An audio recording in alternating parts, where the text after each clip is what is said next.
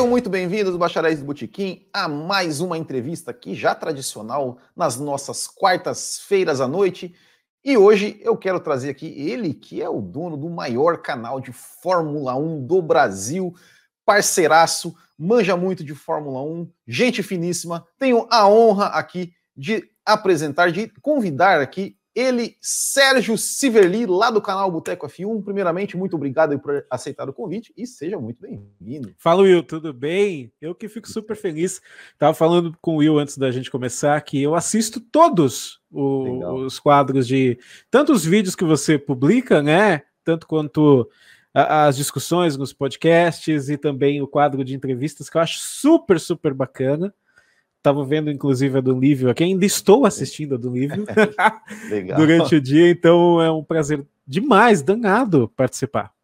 Legal, muito legal. Bom, então se você já assiste, você já sabe como é que funciona aqui. Nossa primeira pergunta, né? Que a gente sempre pergunta lá, resgatando as memórias lá do pequeno Sérgio. Como é que foi assim que você lembra o seu primeiro contato que você teve ali com esse mundo de carros, automobilismo, velocidade?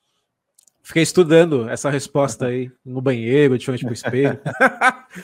então, é, é, até a descrição das minhas redes sociais, né? Um menino dos anos 90 que ficava sentado em frente da televisão, fingindo pilotar o carro com um prato na mão, né? Uhum. É a primeira, primeira lembrança que eu tenho é, do chão vermelho da casa da minha avó. Lembra daquele chão que era vermelhaço Lembro. que a sua mãe encerava? Lembra? Passava cera, virava, virava um perigo, risco de vida. Não, eu adorava andar de meia, minha mãe ficava é. da vida. Para de andar de meia, eu acabei de encerar. Isso é uma coisa que a molecada de hoje em dia não faz é, ideia, não né? Faz ideia tá do que é. Era uma loucura. E eu lembro de eu sentado nesse chão, TV, aquela TV de tubo, passando alguma coisa. E é engraçado porque quando eu tenho essa memória, me vem uma onboard de um carro preto e amarelo na TV, que provavelmente seria uma Minardi, né? Não sei uhum. que ano, mas deve ter sido 91. Essa memória que eu tenho deve ser de 91, 92, por aí, né? Eu sou de 87.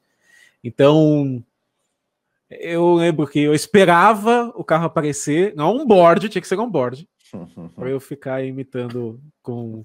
Não era um prato, né? Uma bacia. Hum. Pegava hum. uma tampa de bacia que minha avó, minha mãe estavam cozinhando e, e brincava. É a primeira lembrança que eu tenho. E, mas essa, essa, é, essa, essa TV estar ligada numa corrida de Fórmula 1, isso aí era seu pai, sua mãe que assistiam? É, você, como é que você se, se, se, viu? Ok, você fazia o, o movimento assim, mas você lembra do momento assim que você despertou, poxa, esse negócio é legal, eu sou, assim, que você se descobriu apaixonado por isso? Olha, Will, eu não tenho esse momento porque a Fórmula 1 sempre foi uma coisa muito intrínseca na minha vida e eu não sei por qual motivo, sabe? É, é uma coisa que eu. Quando eu me dei por gente, eu sabia que eu gostava já, sabe? Eu não tive nenhum momento assim, nossa, foi quando eu vi um carro pela primeira vez, é, foi quando eu vi um piloto vencer. Não. Parte do Sérgio é respirar, dormir, comer e assistir Fórmula 1, por algum motivo. E eu lembro dessa questão aí dos meus tios, né? Porque meus tios que assistiam muito e a gente morava, eu morava numa casa com meu pai e com a minha mãe que ficava na frente, né, mesmo terreno, então a casa ficava na frente, e os meus tios com a minha avó moravam na casa de trás. Então, meu pai nunca foi. Meu pai é um apaixonado por carros até hoje. Meu pai era um daqueles amantes de Opala, sabe? Quando ele tinha dinheiro para andar de Opala, porque quando a gasolina estava baratinha, né, e tudo mais, quando era possível andar de Opala. É. Ele teve uns três, quatro Opalas, assim. Legal. E, mas Fórmula 1 ele nunca foi muito chegado, não. Mas meus tios, eu acho que muito mais pela questão do esporte. Meus tios são santistas roxos. Minha mãe também se tinha passando, se estava passando algum esporte, eles estavam assistindo. Tanto que nenhum, eu não tenho nenhum parente assim que é fanático ou, ou gosta muito de Fórmula 1, entendeu? Mas assistia porque estava passando ali na TV. legal, legal. Bom, você, você falou que você, de 87 você pegou ali, então, de certa forma, quando criança, né? Você pegou ali a fase do, do, do Ayrton Senna, né? Que foi a fase mais é, assim, que muita gente, né, a gente, a gente ouve muito, ah, porque era fase de ouro, a fase não sei o quê, muita gente fala que a Fórmula 1 morreu em 94. É, você pegou, é, você pegou essa fase é, Ayrton Senna, depois Rubens Barrichello, Felipe Massa.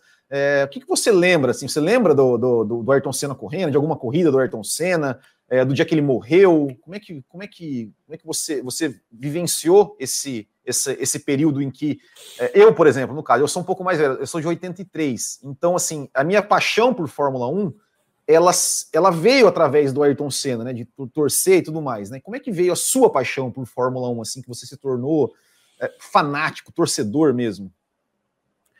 Então, eu, eu realmente acho que foi a época de ouro da Fórmula 1 e eu acho que você conseguiu ver muito claramente assim essa fase, né?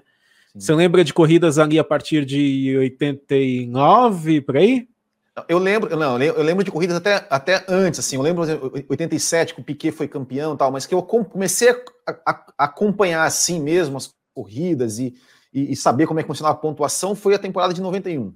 Ah, sim. É, então, eu, eu infelizmente não tenho lembrança de ver o Ayrton guiar assim, mesmo pela TV, é, mas eu lembro muito bem do, do dia que ele morreu, porque o dia que ele morreu pra gente, e é engraçado que eu tava vendo um vídeo ontem no YouTube, justamente do 11 de setembro, e pra gente, é, o 11 de setembro, eu não tô comparando aqui, sim, sim.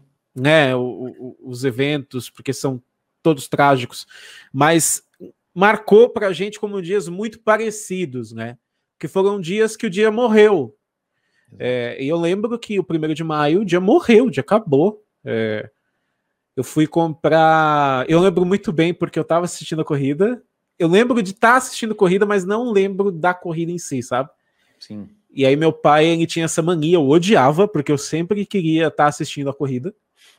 E meu pai falava: "Vamos comprar, vamos comprar mistura pro almoço". Aí eu saí com ele, né? Acho que isso era que horas? Nove alguma coisa? É. Ou talvez até um pouco mais cedo. E quando eu saí, o Ayrton estava liderando a corrida, né? Claro. Quando eu voltei, a minha mãe, na porta de casa, falou: o Ayrton Senna bateu forte e parece que foi feio.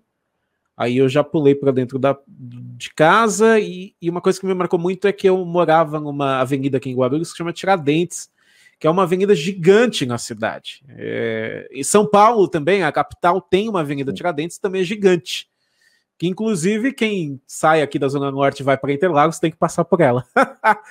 Mas, e passava muito carro nessa avenida. E à tarde eu não via carro, cara. Tava para deitar no asfalto. Tava todo mundo em casa olhando a TV, né? Então, essa é a minha primeira memória forte, infelizmente, né? Justamente do dia que o Ayrton morreu. Depois eu lembro de, de uma corrida em que a casa da minha avó estava cheia e era uma, foi uma corrida do, do Rubens ainda na Jordan. Foi uma corrida que ele abandonou. Eu lembro muito dos meus primos falando: Ah, Ayrton Senna cara piloto, se Rubinho não é nada, sabe? Eu já rolava essa coisa naquela época. Uhum. Eu acho que foi em 96 isso. É tem que ver alguma corrida. O, o Rubinho uhum. nunca teve tanta sorte em Interlagos também, né? Sim. né? Foi alguma corrida dessas que ele abandonou. Aí eu lembro já bastante do, do Hackney lutando com o Schumacher. Eu sempre torci para o Hackney. Acho talvez por gostar da McLaren, que era o time do Ayrton. E aí as coisas vão ficando mais claras, né? Passar por toda a fase de dominação do Schumacher, que é a mesma coisa, das pessoas falando, ah, essa Fórmula 1 não, não presta mais, só ganha esse cara. E aí a época bacana pra gente, né? Que foi a partir de 2006. Acho que a partir do momento que o, que o Alonso apareceu, disputando Sim. de igual para igual com o Schumacher, as coisas começaram a ficar mais legais, assim, né? Aí eu lembro tudo. Aí e... só seguiu. É, é. Não, e só antes da, da próxima, assim, você estava falando, né, do, da época do dia que o Senna morreu, que você ficou em casa. Assim, a, as pessoas não têm ideia, porque assim, a gente. A, a, ideia era assim: a gente tinha que ficar na frente da TV esperando o plantão da Globo. Não tinha internet, não tinha internet, não tinha, não tinha Twitter, né? Não tinha nada. Era, era esperar o plantão da Globo para falar, né? Então é, era, era outros tempos. Mas aí você falou, né? Pô, você lembra de tudo. E da onde que veio? Como é que surgiu? Um dia você teve uma ideia e falou: vou começar a produzir um conteúdo sobre Fórmula 1. Da onde? Como que começou? E se, se, e se é, da, de, dessa ideia, desse insight, vamos dizer assim? Já surgiu o Boteco ou surgiu alguma coisa anterior ao, ao Boteco F1? Então, eu lembro muito bem de, do GP de Mônaco de 2001, que eu estava assistindo com um amigo, e foi aquela corrida que o Coulter ficou 200 anos atrás do Bernold, né? Uhum. E na frente o Hackney começou a ter um. Começou a ser uma fumaça do carro do Hackney. E dava para ver, eu, naquela época eu já tinha essa noção. Meu pai sempre levou, me levou para cuidar muito dos carros, assim, da parte mecânica, sabe? Ele pedia para eu ajudar, mexer muito com carburador aí, tirar cisco do carburador, essas coisas malucas. E dava para ver que era algum problema no câmbio do Hackney, porque era justamente quando ele diminuía que saía essa fumaça e a fumaça ia tipo quarta, quinta, a fumaça fazia fuf, fuf, sabe? Uhum. Era alguma coisa de câmbio mesmo. É... E eu falei isso, isso daí é um problema de câmbio. Passou uns dois minutos, o Reginaldo fala: Isso daí é um problema de câmbio. Aí eu falei: Aham, eu acho que eu posso fazer isso. Eu já tive a benção de falar isso pro Reginaldo, né? Falei isso pro Regi. Legal. E, e foi um momento que eu falei: Eu preciso trabalhar com isso, cara. Preciso, preciso dar um jeito. Ah, o boteco em si, eu queria ter feito já eu queria já ter tido um blog ali no, no, no início dos anos 2000, mas eu demorei muito para ter um computador, Will, porque uhum. eu sempre fui ferrado de dinheiro, uhum. sempre. É, eu era magrelinho, assim, eu tinha, eu tenho 1,74, eu sempre pesei 68, 69, porque eu andava muito a pé, né? E a gente não tinha dinheiro para comprar um computador. Eu cheguei a, a ir muito em lan house, lembra? Enquanto o pessoal ia jogar sei lá, como é que chama lá? O Counter-Strike? CS, né? Uhum. É, eu tava, tipo, procurando informação de Fórmula 1, estudando. E naquela época eu falei, eu preciso fazer um blog de Fórmula 1. Não fiz. E eu hoje eu tenho a sensação que se eu tivesse feito alguma coisa já naquela época, talvez o Boteco seria uma coisa maior do que é hoje. Com certeza. Porque a gente tinha. A gente, eu teria navegado no início ali da popularização da internet, né? Mas foi só em 2012 que a gente conseguiu comprar um computador. Meu pai trabalhou taxista durante muito tempo na vida dele, ainda é taxista, e ele tem essa mania de. Tinha, hoje em dia é mais difícil porque hoje tem Pix, cartão tudo mais. Uhum. Mas ele guardava as moedas de um real. E ele tinha um cofre em casa. Que era. Meu, era gigante o cofre. Ele mandou fazer um cofre eu, de madeira. Você já viu? Também. Eu fazia, não, eu fazia isso também, eu guardava moeda de um real e cinquenta centavos. Ah, é? Que legal! Cara, meu pai guardou 10 mil reais a moeda de um real. O louco. E, e, aí um dia ele falou: vamos para Casa Bahia. Aí ele foi para Casa Bahia e comprou um computador para mim.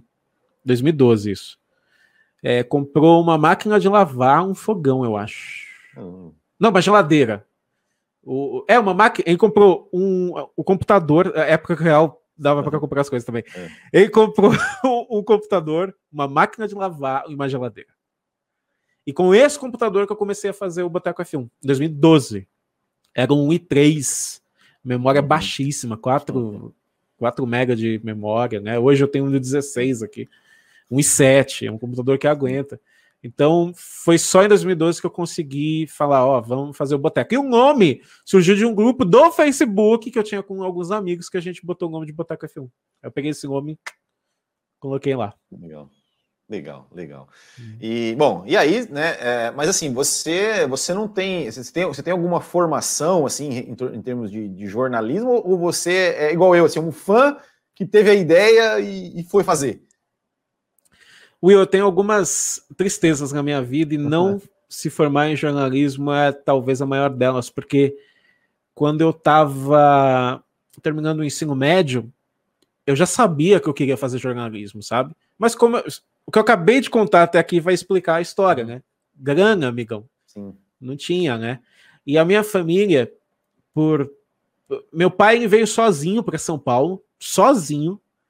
É, o irmão dele, o pai, o, o pai dele, ele veio depois que o pai dele morreu, e ele veio sozinho para São Paulo, sem estudo, sempre trabalhando muito duro. A minha mãe, ela sai de uma cidade aqui do interior de São Paulo, junto com os familiares dela, mas também sem muito estudo. A gente nunca tinha tido um, um, um, parente que se formou em faculdade, e eu fui o primeiro cara que talvez criou essa cultura de faculdade no, na família. E eu queria fazer de qualquer jeito. É... Eu cheguei a fazer com o, os vestibulares, né? Passei para a universidade que tem aqui em Guarulhos, que é a UNG, que é uma universidade até famosa aqui na, no estado. Não tinha dinheiro. Passei em Bauru, na Unesp, para fazer lá, né? Faculdade gratuita.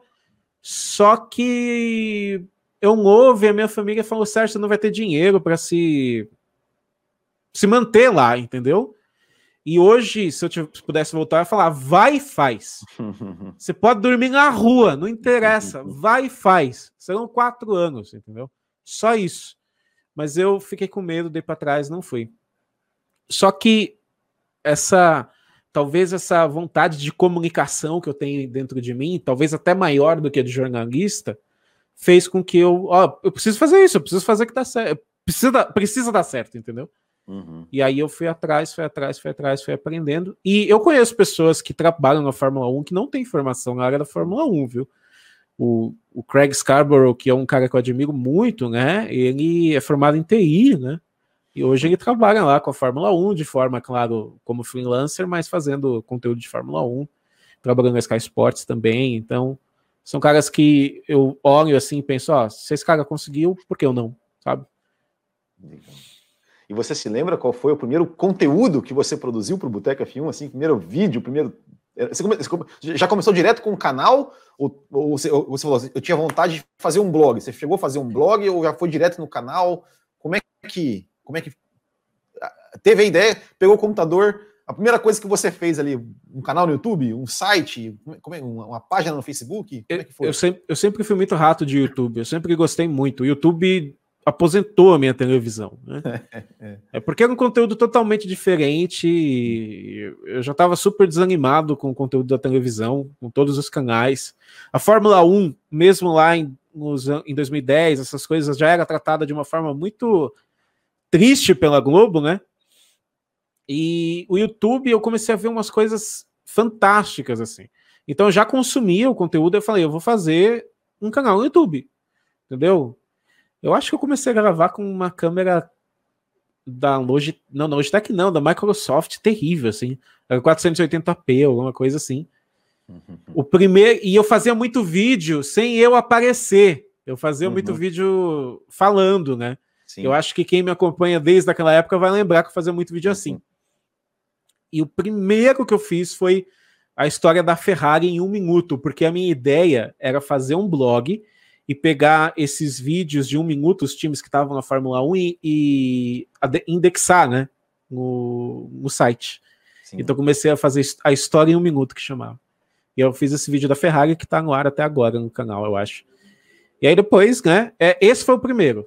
Aí depois eu comecei a ter mais capacidade para fazer live, né, para fazer os vídeos mais tranquilos, mais bem feitos, até porque o YouTube começou a se profissionalizar muito, né? Sim. Eu sempre corri atrás disso também. E, e, quando é que você se deu conta, assim, que, que, que, o, que o negócio tinha dado certo, que, que o, o tinha dado certo, que você é, iria, né, é, enfim, realmente você tinha conseguido, não, eu vou, agora isso aqui é a minha, é a minha profissão, eu vou viver disso, e, e, e como é que foi? Quando é, quando é, que você começou a se, a se, dar conta de que realmente isso tinha, tinha, tinha de fato dado certo? Então, eu comecei em 2012 até 2017 é, eu trabalhei como. Trabalhei no sentido de bico, nunca foi uma coisa uhum. muito formalizada, como instrutor de inglês. Né? Eu aprendi a falar inglês muito cedo, porque eu consumia muita coisa do Reino Unido, muita coisa. Minha banda favorita é o Queen, né? Tem até a faixa aqui atrás, né? Sim. Pra ver. E, e, eu comecei a querer saber o que eles estavam falando nas músicas, e a partir daí eu comecei a mergulhar até nos conteúdos de Fórmula 1 de carros, né? Eu assistia muito Top Gear sem entender nada que eles estavam falando em inglês, porque eu gostava muito das matérias e tudo mais. E aí eu consegui arrumar trabalho sem ter formação na área, né? Mas trabalhando com, com escolas profissionalizantes. Escolas profissionalizantes, né? Por isso que eu uso até o termo instrutor. Uhum. E aí, em 2017, eu estava trabalhando numa escola aqui em Guarulhos, e um dia, cara, eu me senti tão preso naquele lugar. E eu nunca fui feliz nos lugares que eu trabalhei, Will. Nunca. Eu ganhava pouco, eu me matava. Como eu te disse, eu andava muito a pé, porque eu, eu, eu economizava dinheiro de condução para outras coisas. E, e aí um dia eu tava no ônibus voltando para casa, eu falei, cara, não é isso. 2017 eu tinha, foi quando eu fiz 30, né? É, foi quando eu fiz 30 anos. Eu falei, eu tô com 30 anos, minha, a partir de agora é tudo raio laser, né? Tudo passa muito rápido. Eu não quero passar a minha vida fazendo algo que eu não quero. E o que eu ganhava na escola de inglês com o que eu ganhava no YouTube estava meio que batendo, entendeu? Uhum. A diferença é que na escola eu tinha segurança de receber aquilo mensalmente. O YouTube, a gente sabe que é uma loteria, né? Sim, sim. Dependendo do mês, você ganha até bem, dependendo do mês, você vai ganhar mal. Então é preciso também ter uma, uma disciplina, né? E aí, aquele, aquela noite, eu saí da escola crente que eu não ia voltar. Eu entrei no ônibus, fiquei com a cabecinha assim na janela uhum. do ônibus, sabe? Pensando... Tipo, tipo Sebastião Vettel ali em Spa, né? Se faltou tocar Foreigner, né?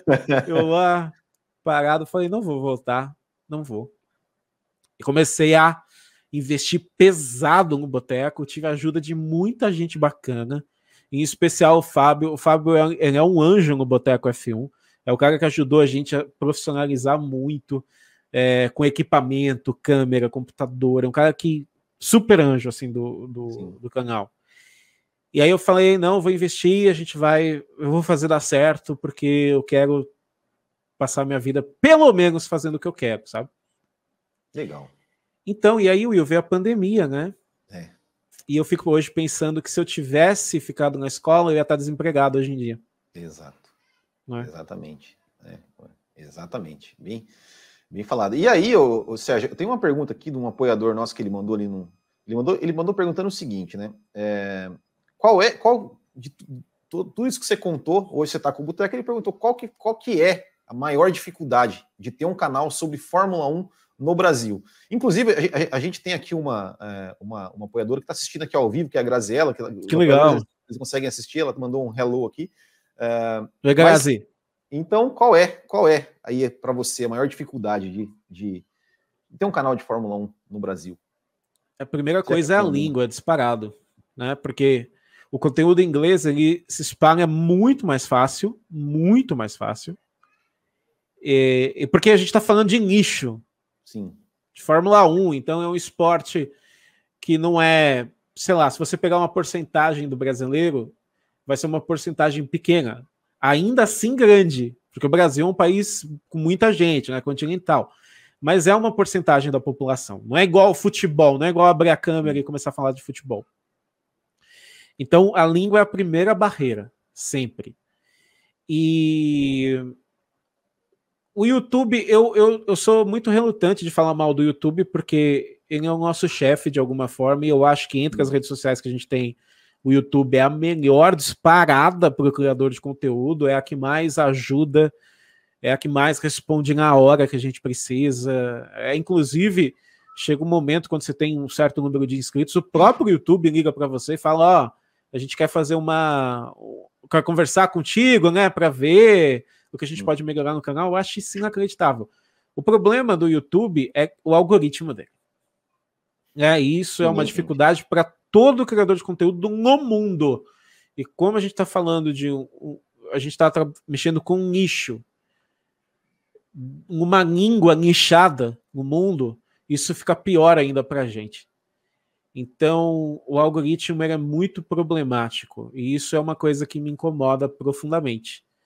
É, e olha, faz uns 5 anos que. 5 para 10 anos, eu acho, que vários criadores de conteúdo falam que o YouTube precisa arrumar o algoritmo dele.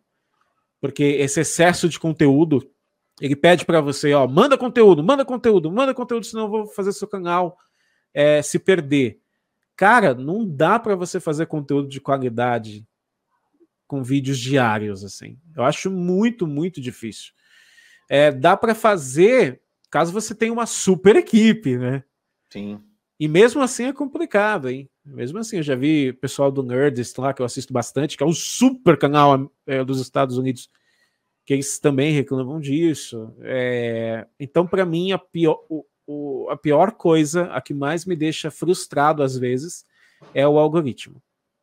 Mais do que, os, do, que, do, que, do que os comentários, do que, do que alguns comentários. O comentário, eu acho, Will, com o tempo você começa a relevar, sabe? Claro que comentário dói, tem comentário que dói. É, é, engraçado, né? Às vezes você vê 100 comentários que não são, não, não, estão só te elogiando, mas estão mandando uma crítica construtiva.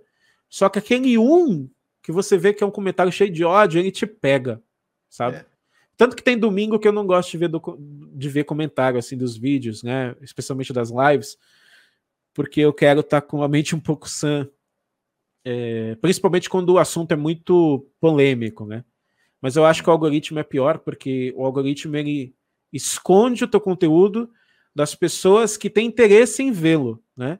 Então, por exemplo, se o algoritmo só escondesse o meu conteúdo, ou qualquer conteúdo seu, nosso, do resto da plataforma, tudo bem, mas esconder para as pessoas que são inscritas no teu canal, Exato. eu acho um absurdo. Exato, é, isso, isso é.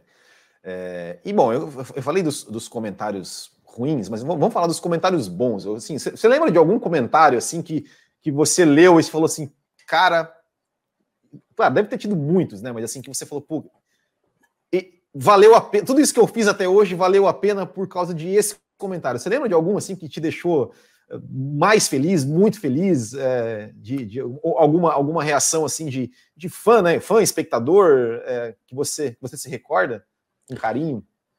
Ah, tem vários, viu?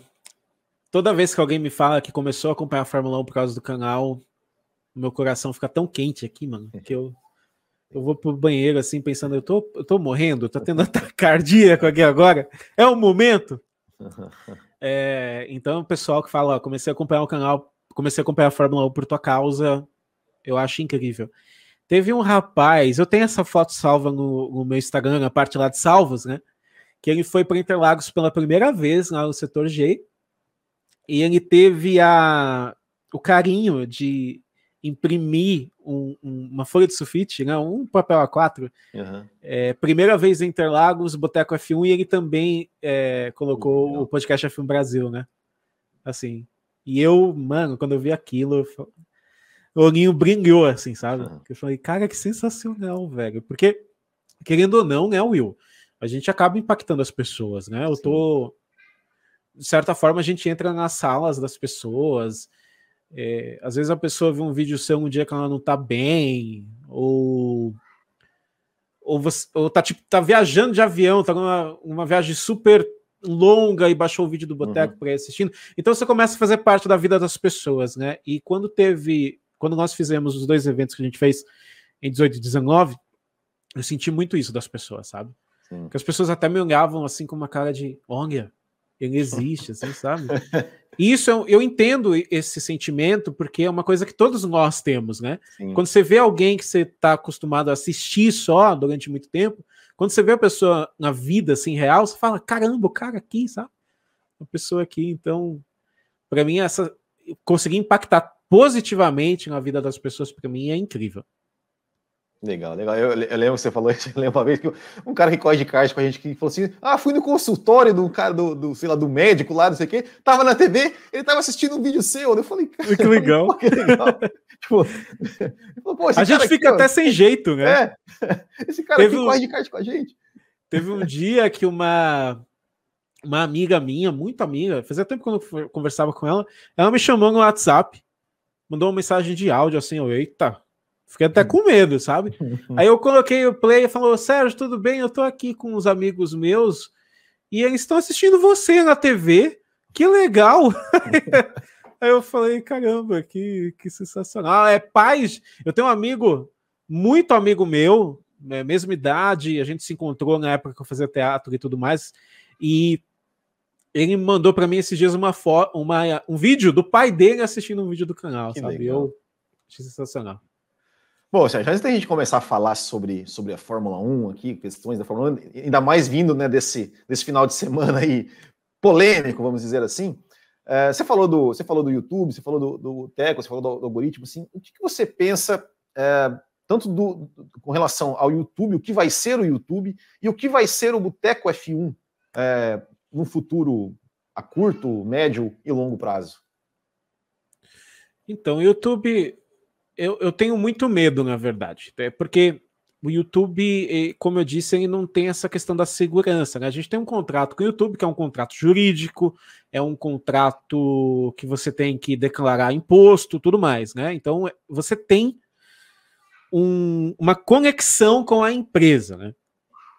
Mas se o YouTube falar, olha, cansei, vou sair do mercado, ou vou parar de, de a monetização, acabou. É, volta o Sérgio desempregado, uhum. sem saber o que fazer.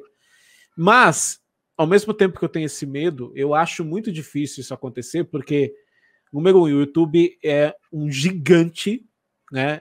em comunicação. É uma ferramenta que mostrou o trabalho de tanta gente, né? Você vê é, o pessoal da Inglaterra, né, da, Fórmula 1 tá lá, né, coração. Você vê que o pessoal que faz Fórmula 1 ali, a galera foi para outros lugares, né? É, a Jess é, McFadden da, do WTF One foi contratada pela Auto Sports, né? Hoje ela é gerente de conteúdo lá da, da, da Autosport, né? E tá namorando o Chris Madden. Olha a fofoca aí agora!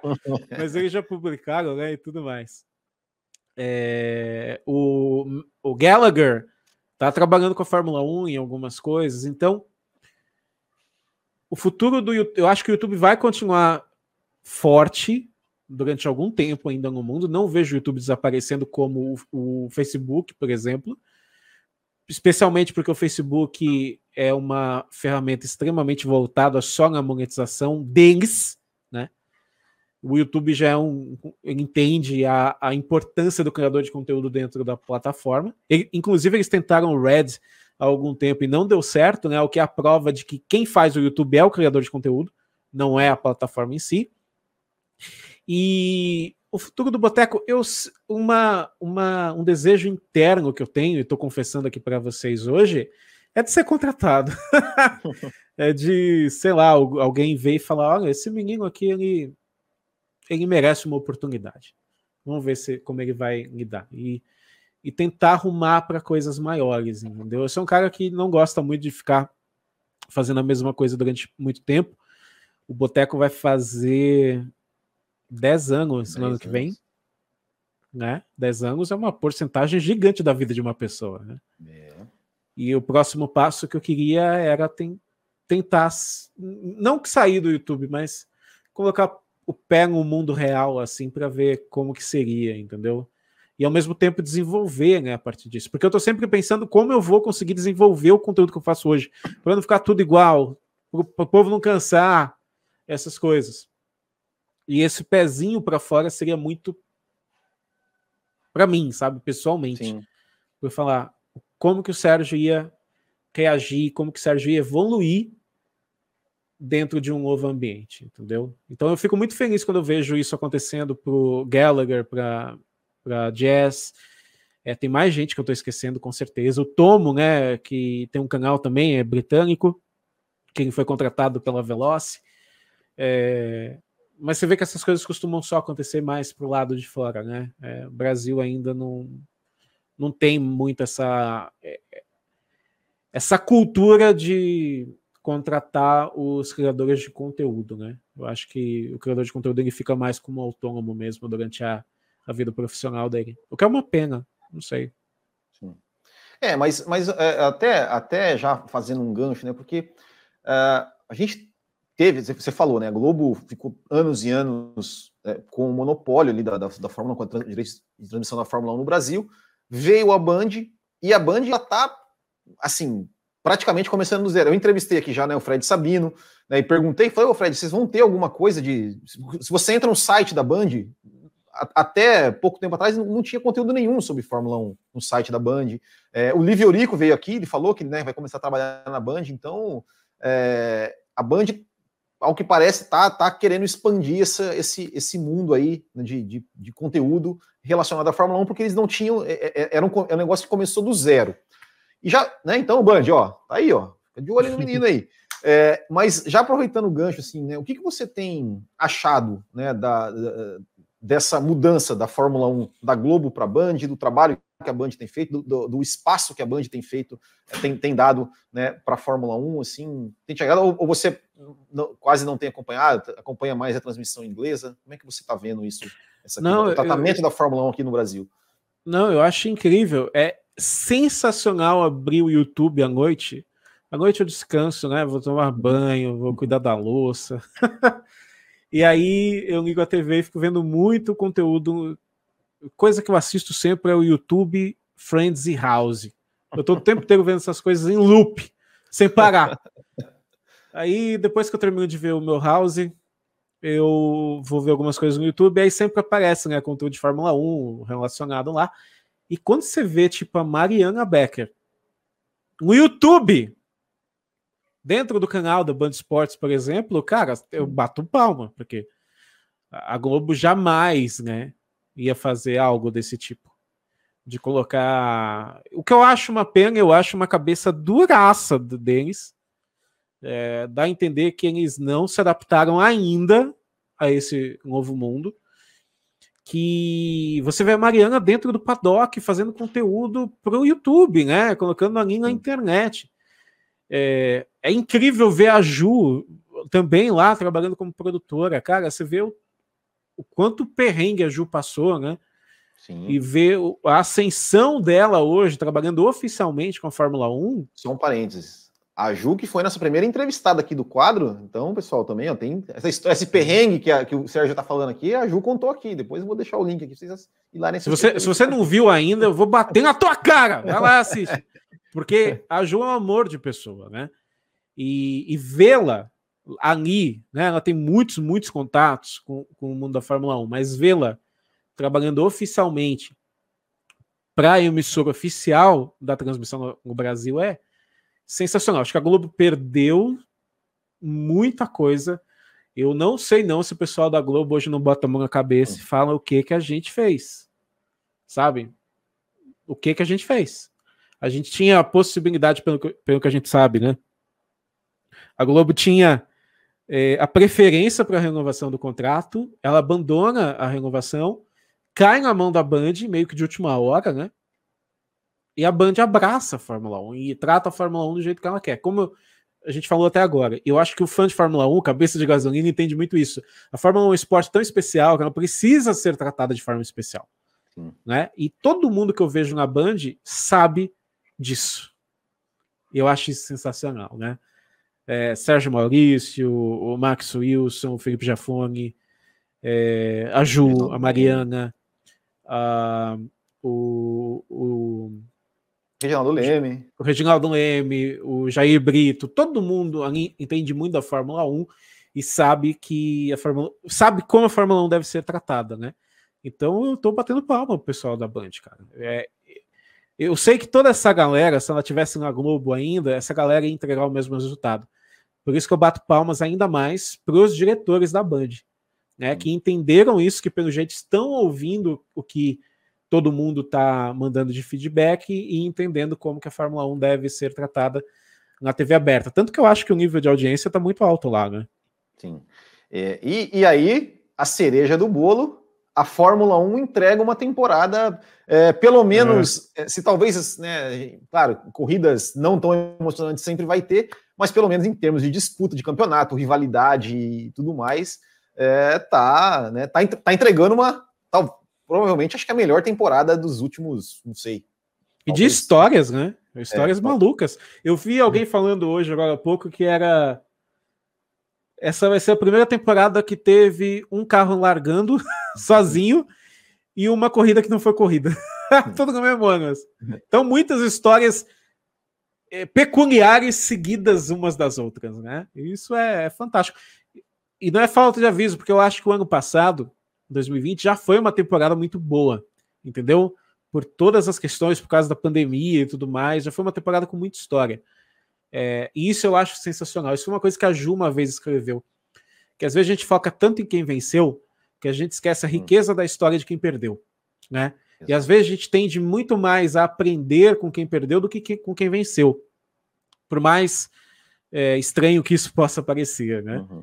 E, e uma coisa que eu aprendi na Fórmula 1 é que sempre tem história. Sempre. É muito difícil sair de uma corrida que não teve nada acontecendo. Acontece. O GP da Bélgica do ano passado foi assim, né?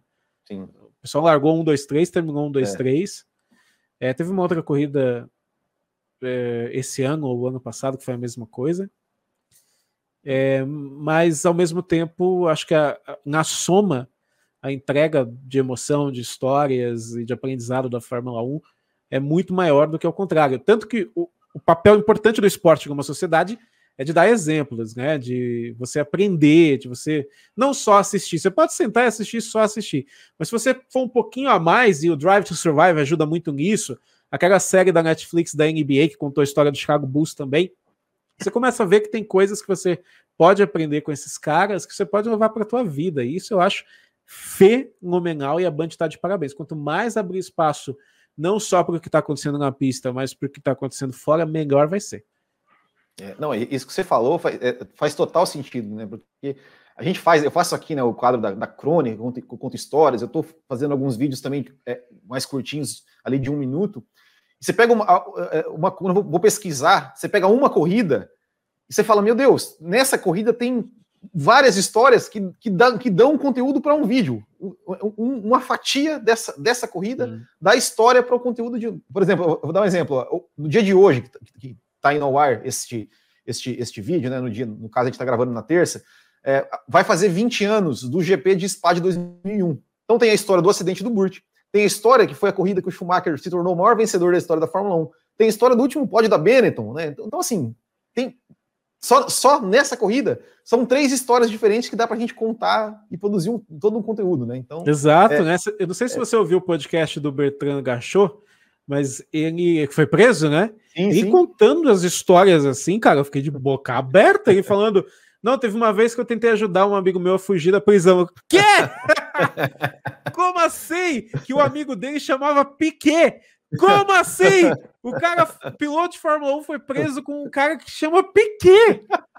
É, é muita loucura, mas é muita loucura. É, é, bom, e falando em loucura, né, Sérgio? A gente veio do, de, um, de um final de semana louco, né? Ou seja, de uma, de uma, de uma corrida, de, de um final de semana que as discussões em, é, em termos de, de, de segurança, principalmente, elas vieram muito antes do domingo. Né? É, eu até vi você, você falando no boteco né, sobre, sobre a Il Rouge e tudo mais, né, sobre aquela, aquela é, de talvez que, que, algo tem que ser feito naquela curva, né, porque os avisos estão aí, né, e, e eu, eu até falei é, isso no, no, podcast segunda, eu falei assim, nós brasileiros, nós deveríamos ser os que mais, os que mais defendessem que alguma coisa fosse feita na Rouge, mesmo que fosse mudar o circuito, porque nós fomos o que sentimos a dor de não terem feito nada na Tamburello, apesar dos avisos, né? E a gente perdeu é, o, o, nosso grande ídolo. É, e eu queria saber, Sérgio, é, você, o que você, o que você acha? Você acha que o que você acha que deveria ser feito ali naquela, naquela curva? Tirar o, o, o mudar o traçado, tentar dar um jeito de aumentar a área de escape, fazer uma chinquene igual 94? Você, você vê alguma solução para para esse problema né, do, do, piloto. Que o problema é assim, é o piloto bater e voltar para a pista, né? Isso que não pode acontecer. Uma das coisas que mais me disseram que é importante é você saber a história, né? Você evita cometer o mesmo erro no futuro. Quer dizer, no presente e no futuro. Sim. Pegando a história da Tamburello, o Piquet bate ali e acaba com a carreira dele, né, em 87. Isso. O Berger, eu não sei como o Berger não morreu, naquele Também acidente. Não. É uma, um milagre com a Ferrari. E no documentário do Senna, o professor Sid Watkins fala: eu já tinha falado várias vezes que aquela curva ia matar alguém. Eu já tinha falado. E eu fico pensando, por que que os caras não colocaram barreiras de pneu ali? Eu não lembro se o Tech Pro já existia como tecnologia. Na verdade, não é que eu não lembro, eu não sei. Uhum. É, Até aquele muro especial da Indy também, esse com Sim. certeza não existia, que eu esqueci Sim. o nome agora. Soft o Softwall. É. Mas pneu, eu penso que já poderia ter ali naquele setor. Por que, que eles não colocaram pneu ali? A única razão que eu penso é do carro bater ali e voltar para o meio da pista. E na época, muitas pessoas eram contra uma mudança no, na Tamburello, porque a pessoa achava que ia descaracterizar o circuito. O circuito que hoje em dia está no seu, sei lá, quinto, sexto layout, né? Diferente. Sim. Tá bom, passa. Nossa Senhora, vai fazer.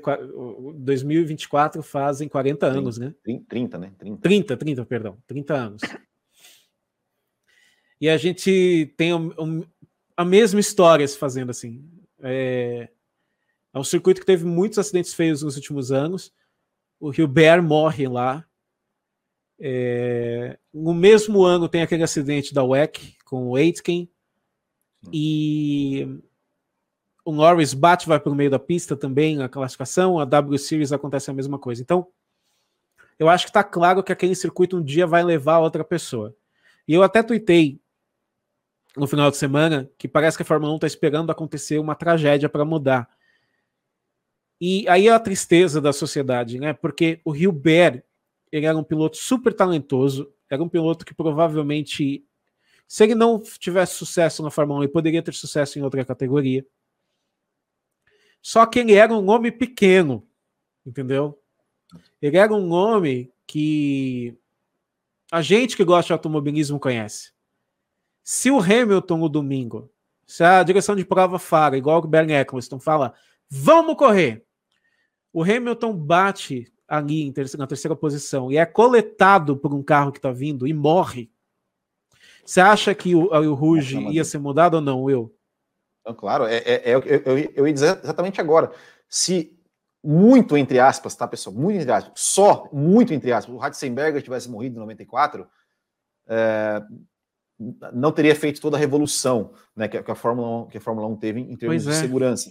Né? E assim, eu, eu assim, pensando, pensando como né, fã de corrida e tudo mais, claro que eu achava muito legal fazer a curva Tamburello, né? Tipo assim, o traçado dela era uma curva totalmente desafiadora, mas assim, se não tinha como jogar o muro mais para frente, tem que fazer a chicane. Não, não, não, tem, porque vai fazer o quê? Vai deixar mais gente morrer lá?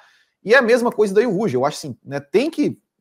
Se não tiver um jeito de, de afastar aquele tudo para que é, não, não só que o, que o piloto não, não seja jogado para a pista, mas que para ele bater, se ele escapar da Ruge, seja mais longe para ele bater, é, tem que mudar, não, é o, não tem o que fazer.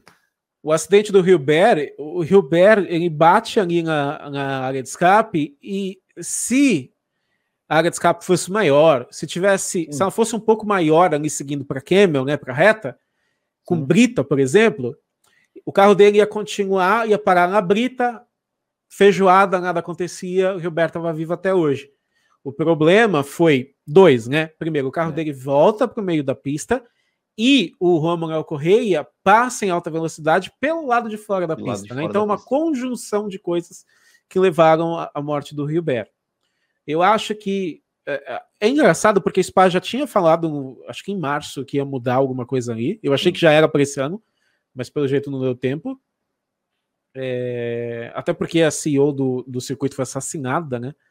Sim, é, tem todas aquelas chuvas também lá que. Né? As chuvas, exato. Então, muita, muito problema no circuito. Tem que aumentar a área de escape, entendeu? É, especialmente, eu vou te dizer que especialmente a da entrada, né? Aqui é do início da Radion. Sim. Porque é just, onde o Norris bateu, né? Sim. Porque ali é um problema seríssimo, né? É, o carro bate ali, volta para o meio da pista e o outro lado também. Eu acho que dá, gente, para aumentar ali. Acho que dá para aumentar. Tomara. Podem ter questões ambientais ali envolvidas, mas quando você tem um risco de vida, eu acho que até a área ambiental ela é meio que tirada de lado, porque eles não vão derrubar a floresta inteira para fazer aquilo, nem precisa, Sim. né? É só você ganhar 3, 4 metros. O problema é que eu não sei se para o lado esquerdo é uma montanha mesmo aí. Uhum. Né? Se, eu não acho que é montanha ali, eu acho que é. Montanha que eu tô falando pedra, né? Sim, sim, sim. Eu não acho que é pedra, eu acho. E mesmo se fosse pedra, é, é. existe a possibilidade de, de mudar, né? Então tem que mudar. Ali, senão vai ser tarde demais. Como já foi, né? É, com o Hilbert, mas como eu disse, infelizmente, essa é uma das, das características ruins da nossa sociedade. O nome do Hilbert é um nome fraco para o resto das pessoas, entendeu? Exato. Bom, e, e até falando de, falando de domingo, né? É, enfim, né, antes de, de, de, de, falar da, da, da questão da, de, de, como a Fórmula 1 conduziu aquele processo de fazer uma corrida né, com pontuação e tudo mais. É, mas a questão, a questão assim de, de, de. Porque muito se falou, ah, tem que ter corrida, tinha que ter corrida, tinha que ter, né, tinha, tinha que ter o que não ter. É, o meu ponto é o seguinte, né? É, é, há, há, tantos anos atrás se corriam né, em, em, condições um pouco mais extremas, não porque, vi que você falou, fez no boteco, né, pessoal mais macho, não, não, era nem porque o pessoal era mais macho, ou mais, uma, mas era porque os carros pareciam que tinham mais condições né, aerodinâmicas e tudo mais de, de, de, correr em condições um pouco mais extremas, como né, de corrida, a gente lembra de corridas, né, lá, Espanha 96, Mônaco 97, Japão 2007, é, e e me parece um pouco que, que a Fórmula 1, ela, ela, ela não sei se ela, se ela está pensando, porque assim, o problema não é não correr na chuva, né? É, é, teria que ter mais condições de que, mesmo em situações de chuva extrema, os carros fossem mais seguros, os pneus, os carros tivessem condições, os circuitos, de que os pilotos conseguissem correr. Né? Porque a gente, a gente quer ver né, grandes desempenhos de pilotos na chuva. Uh, você acha que, que, que, que, a tendência da Fórmula 1 é, é, é, cada vez mais assim evitar corridas em chuva ou tentar trabalhar para que os carros fiquem mais, os carros, circuitos, né, o carro como um todo, né, o, todo fiquem cada vez mais seguros para que, é, olha, vamos, vamos trabalhar para que quando chover, igual estava chovendo em Spa, seja possível ter corrida com, é, a, a, assim, com apenas o risco, aquele risco é, entre aspas, aceitável, né? Porque, enfim, não tem como tirar, tirar o risco é, de uma corrida de Fórmula 1. Tem, tem várias, vários pontos aí. O primeiro é que os carros da Fórmula 1 hoje em dia eles são mecanicamente muito muito baixos, né? Então eles aquaplanam muito facilmente. É, claro, os carros eles são mais velozes em curva por causa disso, né? Se você pegar os carros dos anos até o início ali dos anos 2000, você via que a suspensão do carro ela tinha capacidade de você fazer uma, uma, um ajuste que você conseguia levantar um pouco o corpo do carro. Sim. Hoje em dia não tem como, porque por questões de física, até quando o carro acelera, ele vai ficando mais perto do chão, né? Até porque o assoalho tem que ficar perto do, do asfalto para você conseguir ter o desempenho aerodinâmico por baixo que você precisa. Sim. Então, aí é um conceito especialmente de é, é, mecânico. Um conceito mecânico. Os carros eles são muito baixos e aí entra a aerodinâmica. Eles precisam ser baixos para que a aerodinâmica funcione da forma que funciona hoje em dia. Então o carro é muito diferente. Por isso que é muito difícil comparar o carro da Fórmula 1 de 2021 com o carro de 2001, que são carros totalmente diferentes, né? São carros muito mais rápidos. Por causa disso, você está andando com uma coisa mais rápida, o nível de periculosidade aumenta. É aquela questão quando você ganha um pouquinho a mais um salário, né? É a mesma coisa. Então esse é o primeiro ponto, Will, entendeu? Por isso que é difícil comparar, são carros muito diferentes, pneus muito diferentes. É, faz tempo que as pessoas reclamam dos pneus de chuva da Pirelli, os pilotos mesmo. Eu lembro do Raikkonen falando mal, eu lembro do Vettel falando mal. Mas, ao mesmo tempo, você tem que entender o lado da Pirelli, que é fabricar um pneu para um carro desse. Mas como uma grande fornecedora, uma grande empresa, ela deveria né, estudar, eu não, eu não, entendo nada de tecnologia de pneus, Sim. mas dá a impressão de que poderia ter um estudo maior nesses pneus. Pro ano que vem, uma coisa até que foi levantada por alguns podcasts que eu ouvi e também algumas pessoas nos comentários, é que o carro do ano que vem, como ele tem a questão do efeito solo, muito daquele fluxo de ar, ele não é jogado diretamente para o carro de trás, né? Então, hoje em dia, sei lá, demora dois metros para toda aquela turbulência do carro da frente chegar para você. Com o carro do ano que vem, a gente pode aumentar isso para quatro, 5. Não, 5 eu já acho demais. Mas 3, 4 metros.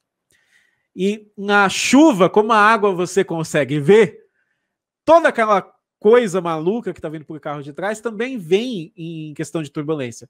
Então, quando tem água, a visibilidade desaparece, né? Até do pneu. Toda aquela água indo para o carro de trás. Então, talvez o carro do ano que vem pneus diferentes, né? As rodas de 18 polegadas. Então, pode ser que os carros do ano que vem sejam carros mais tranquilos de se guiar embaixo de chuva. Só que, Will, sempre vai existir pista que é mais perigoso. Sim. E o Pô de Resta até estava falando que ele nunca viu tanta chuva na vida dele. Começou a chover para valer. De manhã, assim, sei lá, ele falou que foi muito de manhã e acabou de chover às nove da noite. Então foi um caso super atípico ali Sim. em Spa. Né? Tanto que o, eu vi vários pilotos, lembro do Sainz falando isso muito bem. Falou: o problema não é nem a chuva, não é nem a aquaplanagem, porque de uma certa forma a gente consegue lidar com isso. O problema é a visibilidade. Na classificação, tem como eu deixar o carro da frente desaparecer. Na chuva, imagina 20 carros na tua frente jogando aquilo para trás, né? E aí, se alguém perde o carro lá na frente, você não viu. Esse é o problema. Então, o Spa é uma pista super perigosa também para isso. Eu acho que se fosse aquele nível de chuva, numa pista mais segura, por exemplo, numa pista com iluminação noturna, que melhora a visibilidade, talvez a corrida teria acontecido. Só que se chovesse é aquele tipo em Abu Dhabi, pode ter certeza que o deserto ia virar floresta em pouco tempo. é bem isso. É, não, mas agora, agora sim, e, e, e, e, essa solução que a Fórmula 1 resolveu, né, de, de assim, de de olha, precisamos cumprir os nossos contratos e entregar uma corrida. Então vamos fingir que teve uma corrida de três voltas, dar o pódio, é, dar os, a, a, premiação, não, né, cumprimos o contrato e tchau. É, o que, que, que você achou dessa, dessa, dessa solução? E, como diria Carlos Del Valle, se você fosse o presidente do mundo, o que, o que você faria? O que você teria, teria feito nessa situação, Sérgio? Abração pro Delvas. Delvas tá subindo. Delvas fez o programa do, do GP do Espaço? Não, não, não, não, vi, não. Não fez. Delvas, não. solta aí, mano. Então, é. Número um, eu entendo lá da Fórmula 1, tá? Eu entendo lá da Fórmula 1, eu entendo lá do Michael Masi. É muito dinheiro envolvido. Tanto que eles. Acho que o Jean Todt soltou um, um, comunicado agora há pouco, eu não vi ainda. Ele soltou uma imagem com texto gigante, eu não consegui uhum. ler ainda. Mas o que eu entendi é que a Fórmula 1 está com uma, uma boa vontade, isso é muito bom para tentar fazer alguma coisa que solucione esse tipo de situação no futuro e talvez até para o pessoal que comprou ingresso de Spa. Não teve GP de Spa, teve, teve GP de Spa no passado, falando besteira, mas não teve público, né? Sim. Teve, teve público teve. em Spa em 2020? Não, Acho que não, não, né? Não, não teve, não teve público. Teve corrida, mas não teve público. Então, eu acho que esse pessoal de 2021 era um pessoal que comprou o ingresso de 2020 já. Então tem esse problema ainda né? É, em questão financeira. Ou seja, tem algum filho da mãe que está estragando todo o universo aí, que ele comprou o ingresso lá. Quando esse cara não for para Spa, tudo vai dar certo. e, então tem todas essas questões jurídicas e comerciais que eu entendo o tamanho do pepino que é. Entendeu? E ao mesmo tempo tem o um lado esportivo. Foi uma corrida? Não, não foi uma corrida. Foi uma, uma tentativa de fechar negócio para que é, os contratos fossem todos. Fizesse o check, né? Se for uma ah. corrida, check, check, check, check. Para ninguém sair com prejuízo. Quem, quem saiu com prejuízo foi o torcedor, infelizmente. Mas eu torço que a Liberty Media tenha boa fé para tentar dar um bônus para essa galera de, de, alguma forma lá em Spa. É... E especialmente tenha um plano B para caso essas coisas aconteçam mesmo que seja jogar a corrida para o dia seguinte. A Fórmula 1 tem que ter uma, um plano para falar, ó, gente, vamos correr amanhã. Plano bem ação, plano alfa que seja. Sim. Entendeu? É plano Gretchen, né? Casa cinco vezes, vai, vai, vai jogando para frente, entendeu? então tem que ter um plano. É, eu entendo, cara, meio de corrida assim, tá no meio da corrida, o pessoal já está desempacotando as coisas para viajar, entendeu? Então eu acho que é uma coisa que a Fórmula 1 tem que fazer eu entendo a parte econômica, eu entendo o pepino que foi para o Michael Masi, para o pessoal da TV e tudo mais, mas ao mesmo tempo tem que fazer o lado esportivo e tem que olhar direitinho para isso não acontecer no, no futuro, não, porque foi feio, né, Will? Não foi legal no lado esportivo. Foi, foi, foi feio, foi um, foi, foi um fiasco, né? Total fiasco. Uhum. Acho que maior do que. Para mim, foi o maior fiasco da história da Fórmula 1. Assim, foi esse. Assim, Você acha que ganha de Indianápolis? Acho que ganha, porque Indianápolis, por mais que tenha seis carros, né, teve uma teve corrida. corrida. Teve uma corrida, né? teve uma disputa de, de, posição lá entre o Barrichello e o Schumacher. O Thiago Monteiro ele teve que se manter. Ó, tem um intruso na, na, na live aí, ó. Tem, tem um adora, adora aparecer em câmera esse menino. Legal. É, então eu, eu acho que foi, eu acho que foi maior. Eu acho que foi o maior, que foi o maior fiasco, sim. É, e, e, e, aí, assim, em cima disso que você falou, Sérgio, é, como, como resolver essa equação, né? Calendário super inchado Exato. E plano B para que. Né, porque, por exemplo, né, ah, como, como, é que é fazer corrida na segunda-feira se eles têm que empacotar para a semana que vem correr na Holanda, que, que é do lado, né? É, Agora, é, como, como que eles, que eles podem resolver isso? O que, o que, será que vai sair disso aí? Você tem, então, é, tem algum, é, algum palpite? É isso que eles estão, não faço ideia, porque não é uma coisa que você resolve com uma caneta, né, Will? Tem que conversar com é. um monte de gente. E Vamos supor que você joga para segunda-feira. E se a chuva continuar segunda? Que foi o caso lá em Spa, né? É, e o pessoal que domingo é um dia de livre das pessoas. Sim. A pessoa não vai trabalhar para ver a corrida na segunda. Então é muito, é, é, muito complicado, Will. É uma coisa que parece que não tem solução, mas que a Fórmula 1, eles ganham muito bem para resolver essas é. coisas. Eles têm que pensar e ver, gente, como. Eu, inclusive, vou fazer um vídeo daqui a pouco sobre isso uma das coisas que pode resolver é. Eu entendo a necessidade de ter muitas corridas, por causa do, da questão do income, né? Do, do dinheiro que entra. Sim. Mas eu acho que tem que ter um limite. Eu acho 25 corridas um pouquinho demais. Eu acho também. Acho exagerado até. Eu bateria em 20, 21. E, e eles têm que procurar uma fórmula de encontrar um equilíbrio. Como eu, digo, eu sempre digo isso, eu acho que se você pensar só em dinheiro, você perde a essência de tudo que você faz. Se você pensar só na tua essência, você vai perder dinheiro. Então é preciso ter um, um, um equilíbrio para você resolver as coisas da melhor forma. E eu realmente não sei o que fazer. Eu, eu entendo, eu acho que não foi por mal, não acho que a Fórmula 1 fez o que fez domingo por má fé. Não acho que foi isso. É, foi uma situação que eles tentaram improvisar só que é assim, foi o que o Hamilton falou, dava para ver no radar que a chuva não ia parar. O radar toda hora vinha nuvem Sim. azul gigante chegando, entendeu? Eu acho que isso que deixou muita gente irritada. Todo mundo sabia que a chuva não ia parar. Né? Tem radar ali, gente, explicando. Né? Exato. Essas coisas que tem que pensar para o futuro. Ficou muito caro para uma empresa fazer previsão, cuidar da previsão do tempo para eles, né? Eles, pois é, né, gente? A Fórmula 1, maior esporte de automobilismo do mundo, né? Uma coisa que o Ricardo falou e que eu concordo, não sei se seria legal, mas pelo menos evitaria, é começar a corrida um pouco mais cedo, né? Começar uma Sim. da tarde, duas, é. no máximo. Exato. Talvez seria uma boa para fugir disso. Exato, exato. E é... talvez criar um plano emergencial, sabe? Ó, tem tá marcado aqui que vai ter tempo ruim para esse final, final de semana. Vai ter tempo ruim? Vamos tentar diminuir o horário um pouco mais? De novo, sei que envolve um monte de coisa, né? Um monte de contrato, mas pode ser um plano que ajude, né? Também vai saber. Exatamente. Bom, e esses, bom, fato é que esses pontos aí podem decidir o campeonato lá na frente, né? É, mas falando em campeonato, a gente, a gente vai ter aqui, né, Sérgio? Domingo agora já vamos ter corridas em Monza, Monza não, em Zandvoort, perdão, é, e aí, qual a sua expectativa para a corrida em Monza? Você, você, consegue, é, nesse, nesse campeonato tão equilibrado entre Mercedes e Red Bull, você consegue apontar alguém que tenha uma certa vantagem nessa, nessa Monza, é, é, Zandvoort e Monza? Você consegue ver, ver gente... alguma, alguma vantagem? O que, o que você espera dessas corridas? A gente está tão acostumado a ver Monza depois da Bélgica, né? Que a gente é. confunde. Não dá, cara. Isso é a melhor coisa desse campeonato. Você descobre na hora, né? É, os carros, o carro da Mercedes e da, e da Red Bull estão muito parecidos. É, você pega a natureza de Zandvoort, talvez a Mercedes, por, por, por histórico, seja um time muito forte ali, mas a Red Bull também está muito forte esse ano. Então é um, um mistério danado. Existe a previsão de chuva para o final de semana.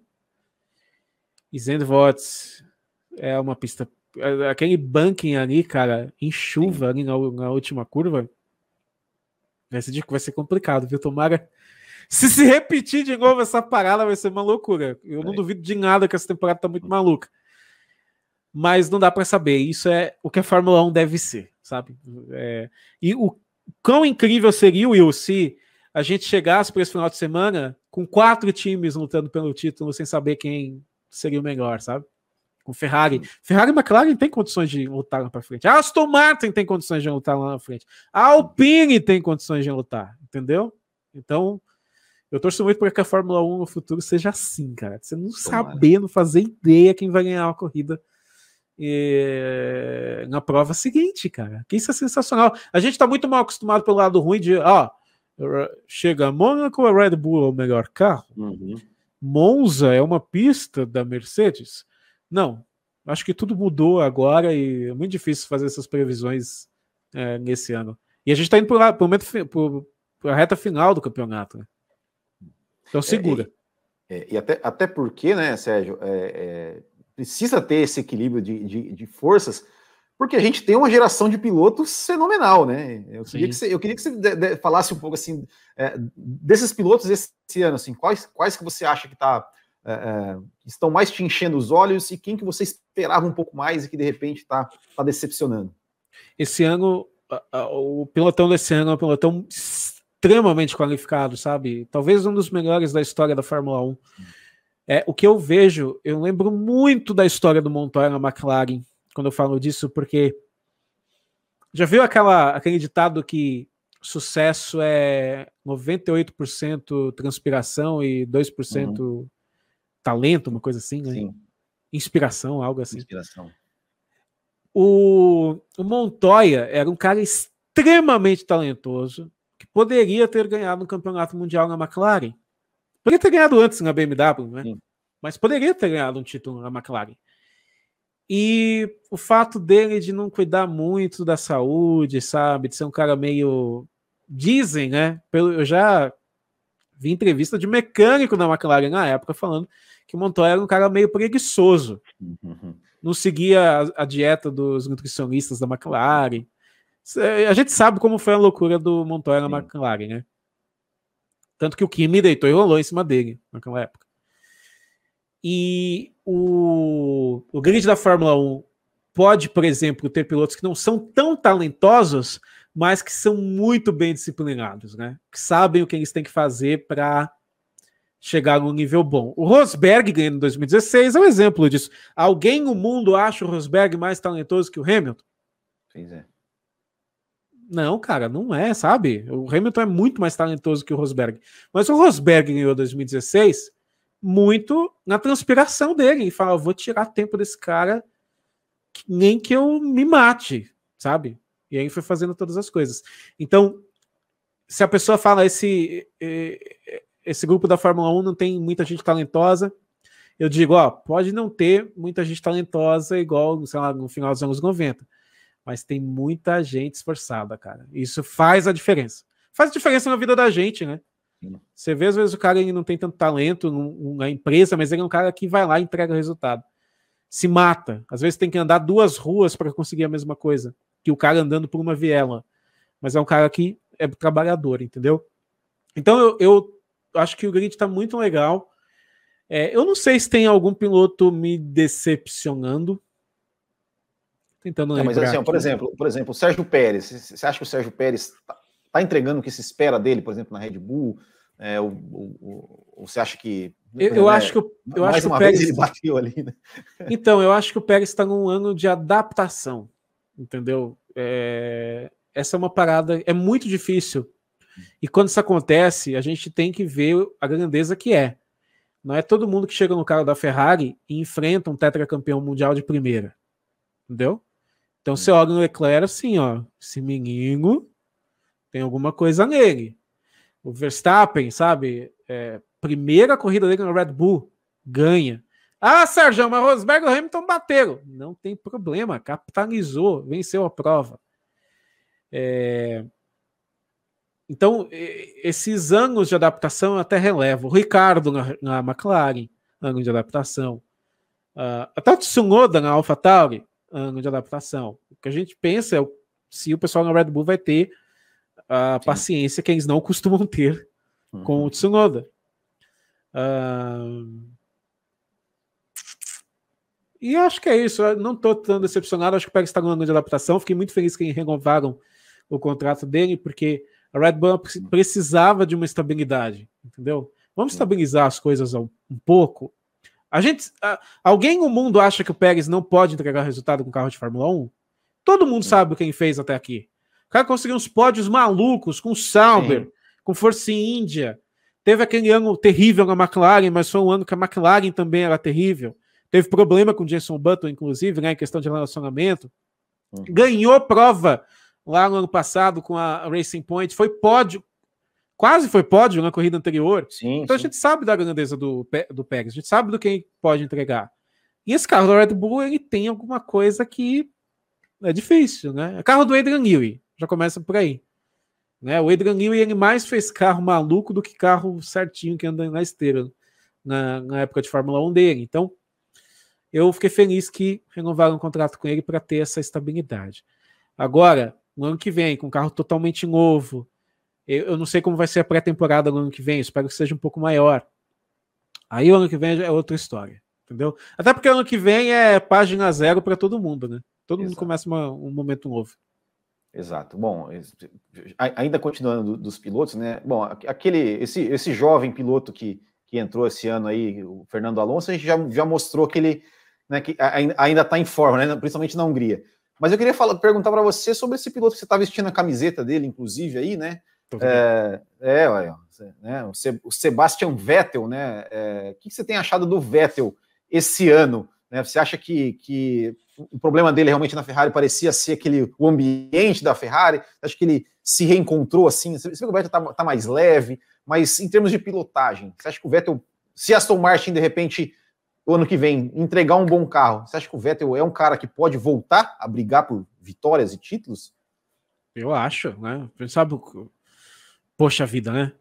A gente viu, a gente viu né, Will? Vettel andando que nem maluco. É. 2013 ganhando nove corridas seguidas, essas loucuras. Eu tô muito curioso para ler o livro de biografia do Vettel quando sair. para ele contar essa parada da Ferrari. Porque hoje a gente sabe quem foi demitido no ano anterior, né, em 2019, uhum. e passa um ano inteiro demitido dentro do time. E eu já vi o Rubinho falando que a Ferrari, quando teve uma época lá que ele entrou na, na garagem da Ferrari, ou na fábrica, e metade da Ferrari virava, virou as costas para ele, assim, sabe? Não queria conversar mais com ele, essas coisas. Hum.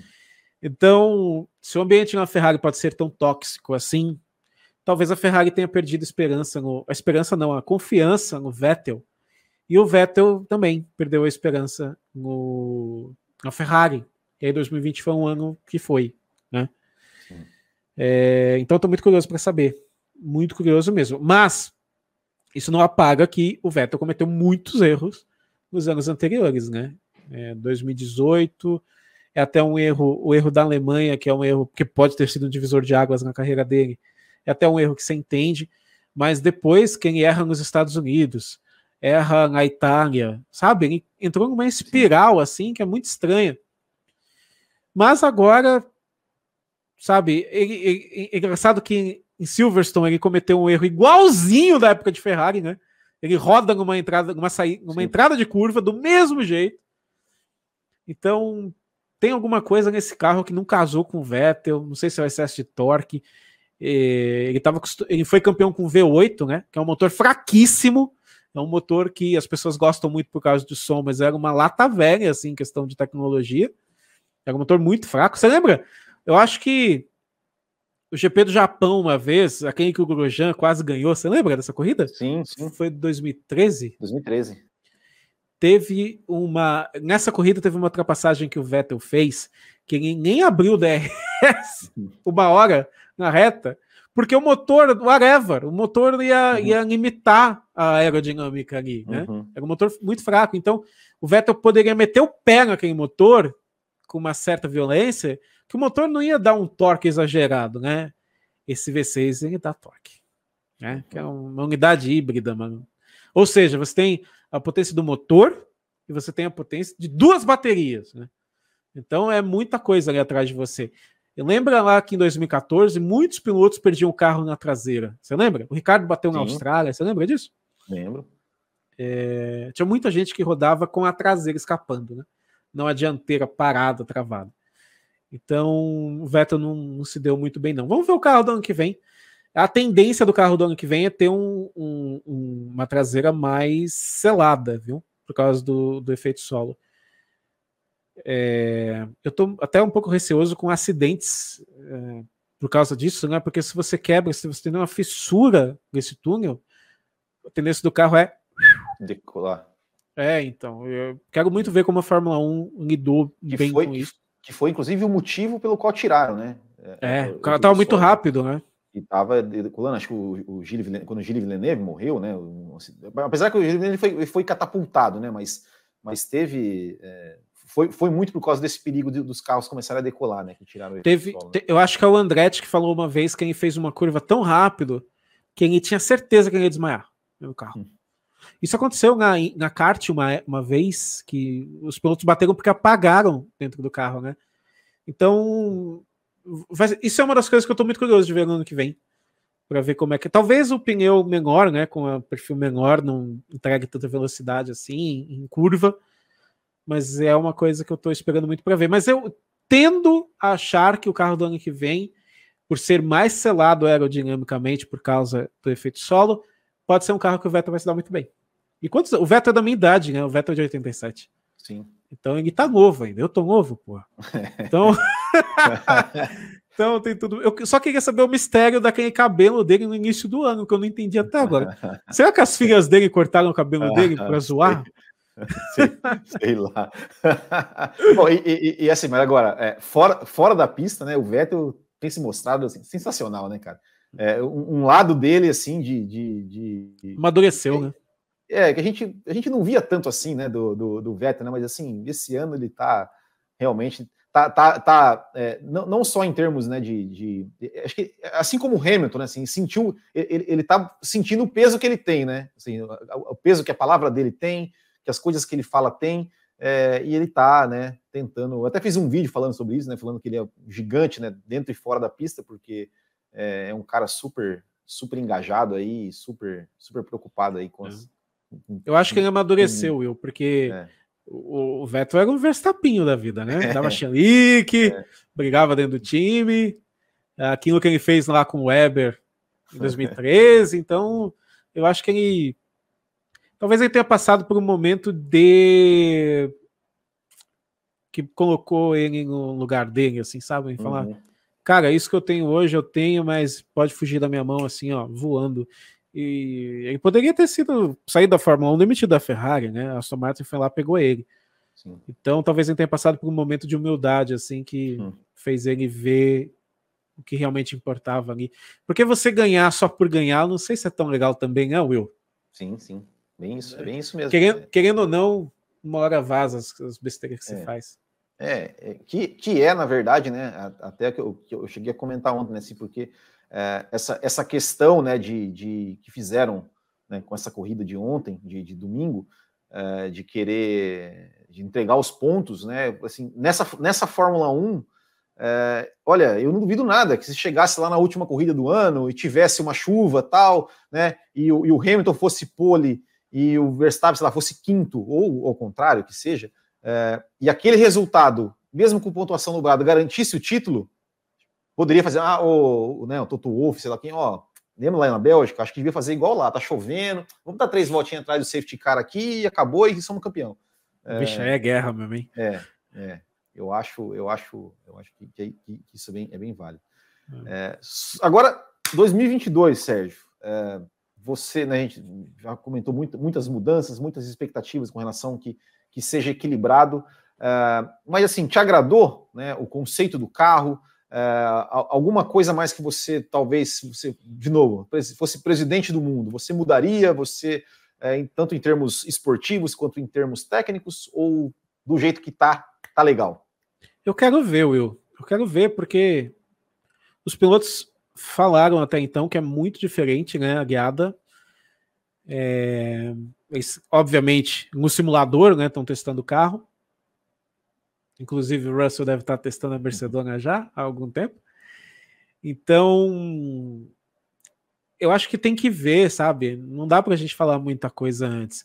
Eu sou um cara que, por estética, eu amo os carros ali de 2005, entre 2004 e 2007. Eu acho os carros da Fórmula 1 maravilhosos, sabe? Carros pequenos, Sim. super responsivos, né? O V10 com, com toda a potência dele, não é nem tanto pelo som, mas o bicho é um monstro, sabe? Uhum. E é engraçado que às vezes você tá jogando, quando você tem aqueles carros clássicos, você uhum. tá fazendo uma curva e tem um V10 vindo atrás de você, Parece que vem um dragão chegando. O é, que, que é isso? É muito legal.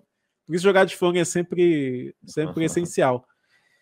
Se eu fosse o presidente do mundo, os carros estariam mais próximos daquilo entre 2004 e 2007. Curiosamente, são os anos com a pior turbulência da história da Fórmula 1 entre um carro e outro. Mas o design eu acho tão lindo, uhum. tão bonito. Sim. Então eu torço muito para que o Ross Brown, o que eu gostei muito é que o Ross Brown, o Pat Simmons, todos eles fizeram a parada com base em dados, em matemática, em física, em ciência. Não é, ah, quero isso porque eu quero, que foi a mudança de 2016 para 2017. Vamos mudar o carro. Mas por quê? Porque a gente quer, sabe? Porque a gente quer mudar, porque a gente quer tirar a Mercedes daí, sei lá, que deu super errado também. Então, hum. pelo menos a Fórmula 1 está mudando as coisas para tentar melhorar a competição, não para tirar alguém do topo. É diferente, né? São Sim. coisas totalmente diferentes. Então, eu estou esperando para ver como é que vai ser. É... É, e, e, tem uma coisa legal, né, que, que, também acho assim que é que 2022 é, eles vão tentar mudar mas se não der errado, não, não, não der certo, eles vão. É, tem a possibilidade deles irem corrigindo, eles irem claro, mudando, é. né? Não é igual é época do Bernie X, você tinha um negócio lá, você assinava um pacto lá, só podia mexer daí, dali 10 anos depois, né? Exato, é, tem que ir mudando mesmo, entendeu? A tendência é o regulamento ficar cada vez mais engessado, o que é um problema nesse sentido. Só que, Will, se a competição tiver sensacional, eu uhum. acho que uhum. ninguém vai prestar muita atenção nisso, né? Sim. Você vê os carros da Fórmula 2, são carros que são iguais, idênticos. O que muda é o trabalho dos engenheiros, é, o trabalho do piloto atrás do volante e tudo mais. Não que a Fórmula 1 tenha que ser uma categoria spec, como é a Fórmula 2. Mas se a Fórmula 1 tiver um campeonato, mesmo com carros muito parecidos, mas que seja super competitivo, me dá isso para ontem que eu assino, Sim. sabe? Sim, até é, as corridas da Fórmula 2 são sensacionais, né? Exato, são muito legais, muito divertidas, né? Às vezes o cara angula a asa um meio grau para cima, ele já está em 18 porque está com muito uhum. arrasto, entendeu? Então, uma mudança. A, a tendência é o, o engenheiro e o piloto serem cada vez mais minuciosos nas mudanças, porque qualquer mudancinha que você faz, nossa, te joga ou para frente do pelotão ou para o final. O que eu estou curioso também, Will, é que eu estava lendo uma matéria do do Eggington, né, que é o diretor técnico da AlphaTauri, né, e substituiu o James Key, que foi para a McLaren. E o Eggington estava falando, olha, as últimas reuniões da Fórmula 1 aqui entre a gente, antigamente, no começo, todo mundo soltava alguns detalhes assim. Agora tá todo mundo quieto. Ninguém quer falar um A. Então ele acha que, ou seja, os times podem estar achando que, ó, descobriu o mundo, tipo difusor duplo da Brown, mas ele falou também que tem o um medo, que é, ó, a gente já tá, acha que o carro tá sensacional. Aí bota o carro lá na pista no ano que vem, o carro é três segundos mais lento. Aí você fala, puta que o pariu. Acabou o ano, acabou, não tem que fazer. então, até isso vai ser super legal de ver, né? Então, tô... quem não tá curioso, né? Sim. Pelo que vai acontecer. Com certeza. E, e, você falou no começo aí que você tinha uma, uma predileção pela McLaren aí. Você, você tem, você, eu, eu, né, tenho, né? É, é, notório, eu gosto muito da McLaren.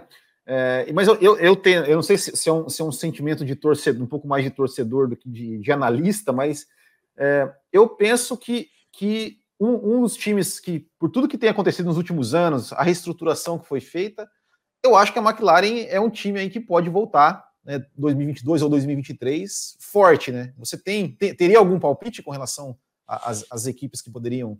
Você acha que vai, vai ter uma mudança na ordem das equipes ou meio que vai, vai continuar da mesma forma, até porque as equipes que estão, é, por exemplo, né, a, Ferrari ou, ou, até a Haas, né, que já abandonou totalmente o desenvolvimento de 2021 para focar desde o início do ano, né? É.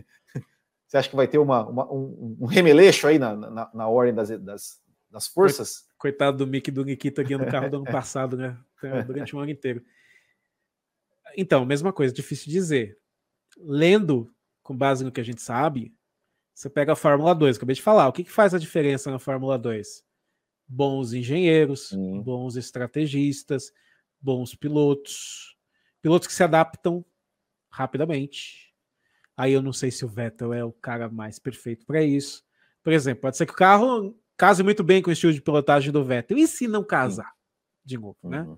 Eu fiquei com a sensação que o Vettel é um cara que demora mais para se adaptar.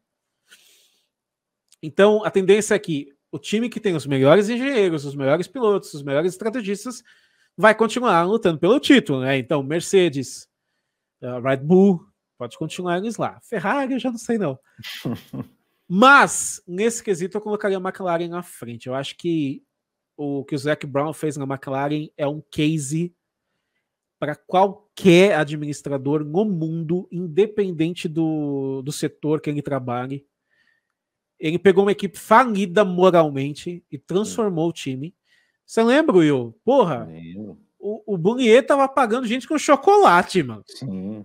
Entendeu? Então, ele reformulou aquele time totalmente. Hoje a McLaren é um time que ainda tem os seus problemas operacionais com pitstops, talvez até estratégia, mas eu confio muito no corpo da McLaren, sabe? Confio de um corpo técnico da McLaren. Eu acho que é um corpo técnico que você pode confiar.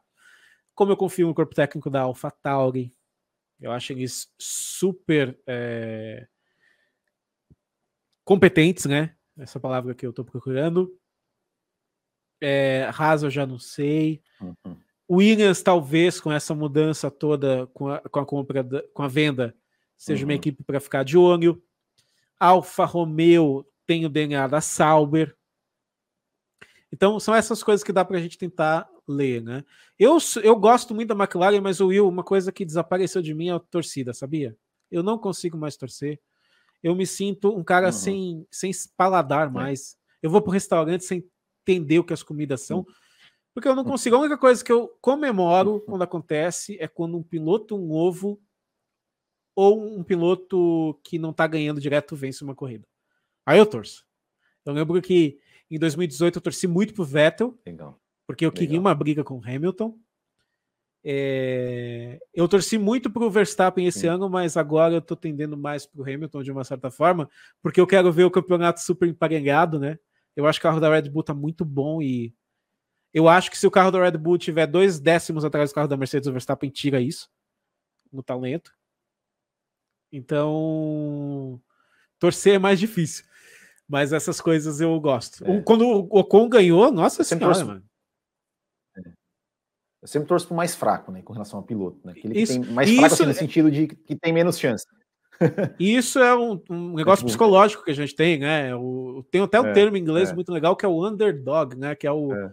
aquele cara que Isso. você não acredita que ele vai ganhar e ele ganha. É. Você lembra? Teve um. Eu tô muito bairrista hoje, né? Teve um campeonato paulista que o Santos enfrentou o Santo André. E Sim, eu tava torcendo pro Santo 2010. André. É.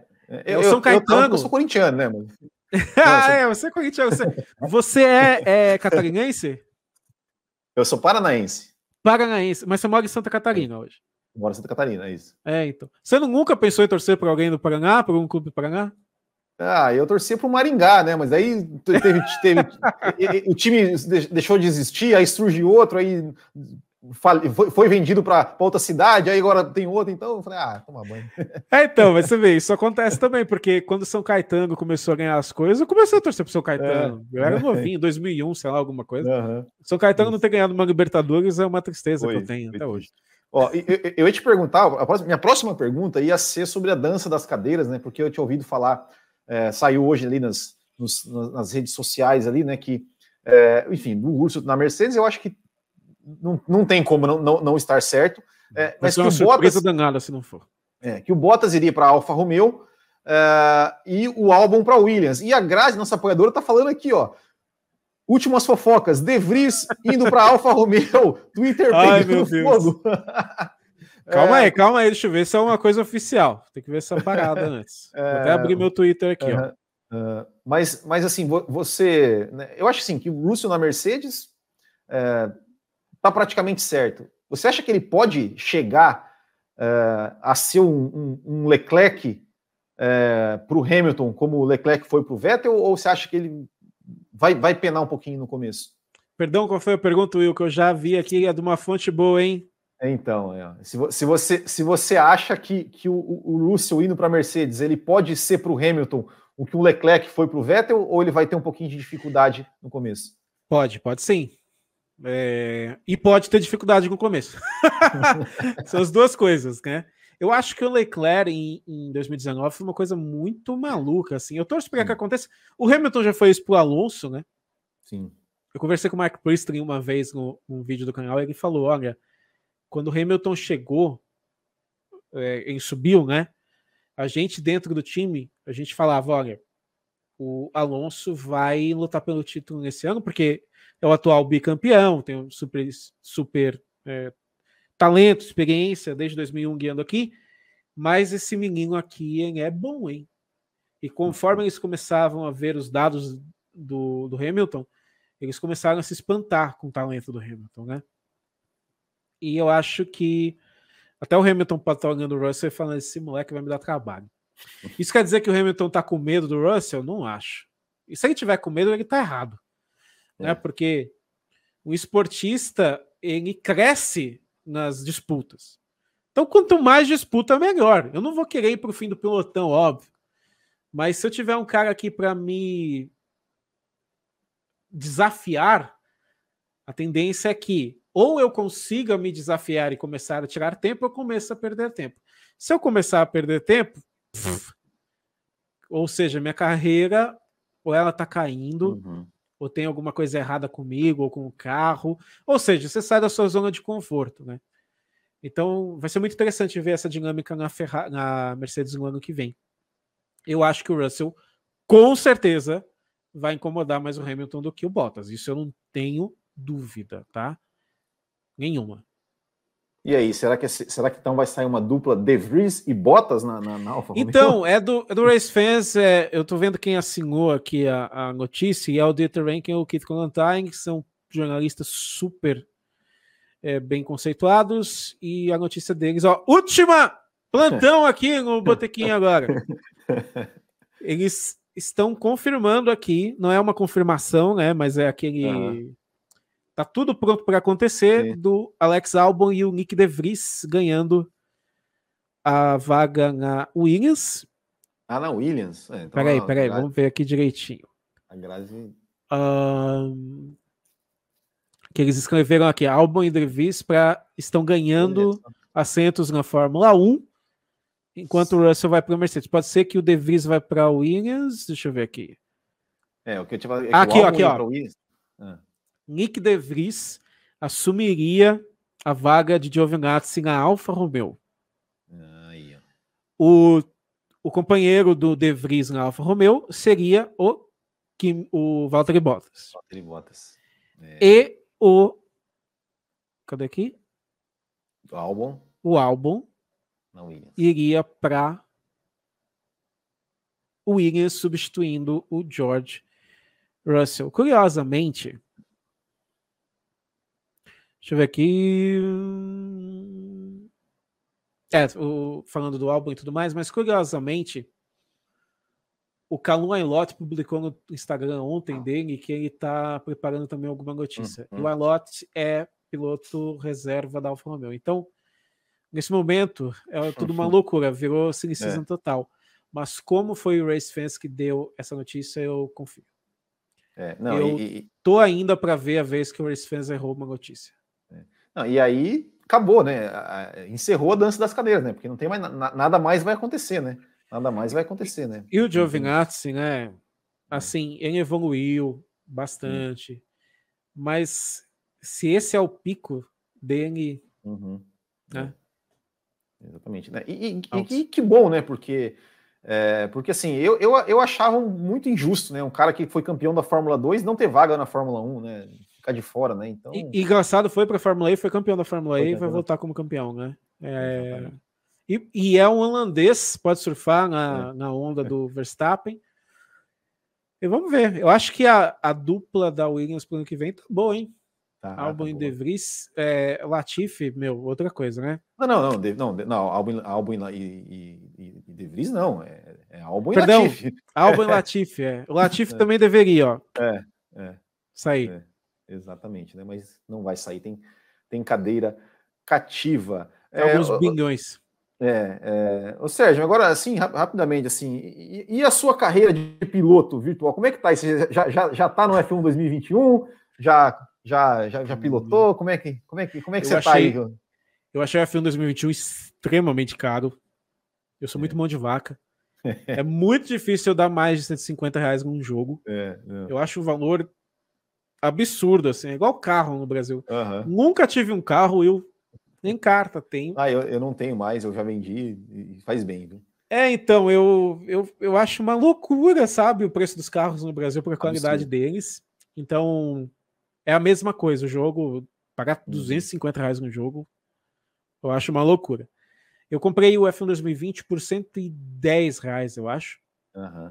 Eu sempre espero um tempo passar, né? Uhum. O Last of Us, que é um jogo que foi super conceituado lá em 2013, eu comprei no mês passado por 30 reais. Então eu não dou muita, muito valor. Eu jogo 2020 até hoje, mas terminei uma carreira só nele, e agora que eu tô é, jogando para terminar o tempo né, de carreira e o tempo uhum. também do, do minha equipe, né? Legal. Lá no jogo. Eu cheguei a fazer uns streamings, mas Sim. É, eu acho um momento tão de descanso para mim, eu fico tão relaxado que eu prefiro botar um podcast para ouvir, afastar aqui a cadeirinha, uhum. ficar no escuro e só comigo, sabe? É legal. Que para mim sempre foi uma coisa muito relaxante de terminar o dia jogando uma corrida de Fórmula 1. Que eu jogava em 2012, aí eu comprei o 2018, uhum. quando eu comprei o PlayStation 4. Paguei caro nesse jogo, mas porque eu tava na sede de ter um jogo de Fórmula 1. E aí fui direto para 2020, no PC, né? Uhum. Mas é As... muito divertido, né, Will? É muito, é, muito divertido, muito divertido. É, não, eu, eu, eu comprei 2021, tá? Mas aqui, aqui que o pessoal, ó, ó, ninguém, ninguém vai ouvir. Mas eu, eu, só comprei porque assim, eu vou, eu vou organizar uma liga aí, então o pessoal que vai se inscrever vai, vai custear o meu jogo, né? Porque também eu não, porque também eu não compraria, não, né? Então, eu também eu não compraria, não. Mas você joga onde, mas, Will? Eu jogo. Você fala onde no, no equipamento? É no PC ou no console? jogo, jogo no Play 4. Eu jogo no Play ah, 4. Não. Aí eu consegui, consegui um, um, um, um cara aí que, que, que enfim, conseguiu me, me patrocinar um, um, um, volantinho G29. Oh, então, é, então eu jogo no volantinho, pô, é bem legal, é legal pra caramba. Só que o 2021 é um pouquinho mais difícil que o 2020. Assim, assim, o pessoal é, falou é, isso, né? Que teve que diminuir. É, é, ele é um pouco. Não é que ele é mais difícil, parece que você perde o carro. É, ele é mais, é mais fácil você perder o carro, assim, sabe? É, eu, eu, não sei como é, que, como é que você joga, eu jogo com, com controle de tração médio, então você, ele já fica um pouquinho mais difícil ali de você você eu jogo com o controle de tração desligado, ah, e faz sentido o carro perder, porque o assoalho está menor, né? Então foi uma coisa ah. legal, bacana que eles colocaram. É. Só que eu não consigo jogar com câmbio autom é, manual, para mim é impossível. É, não, no controle é impossível. E, e nem com anti-lock desligado, porque eu jogo aqui, ó. Ah, sim, não, no controle é impossível. Com câmbio, câmbio manual. Não, tem gente que joga, tem gente que joga bem. Como que consegue trocar marcha aqui? Não, é impossível. Não, no, no, volante eu consigo, mas no, no, no, no, hum. no, no controle sem, No sem volante chance, até natural, né? É, sem chance. Inclusive, inclusive eu gravei meu, meu minha, minha, primeira corrida na, na carreira ali, vai, vai ao ar hoje, inclusive. Tem, tem, a, tem, Assim, hoje tem, ontem, tem no caso. É, não, hoje, hoje mesmo, hoje, hoje. Ah, hoje, hoje mesmo.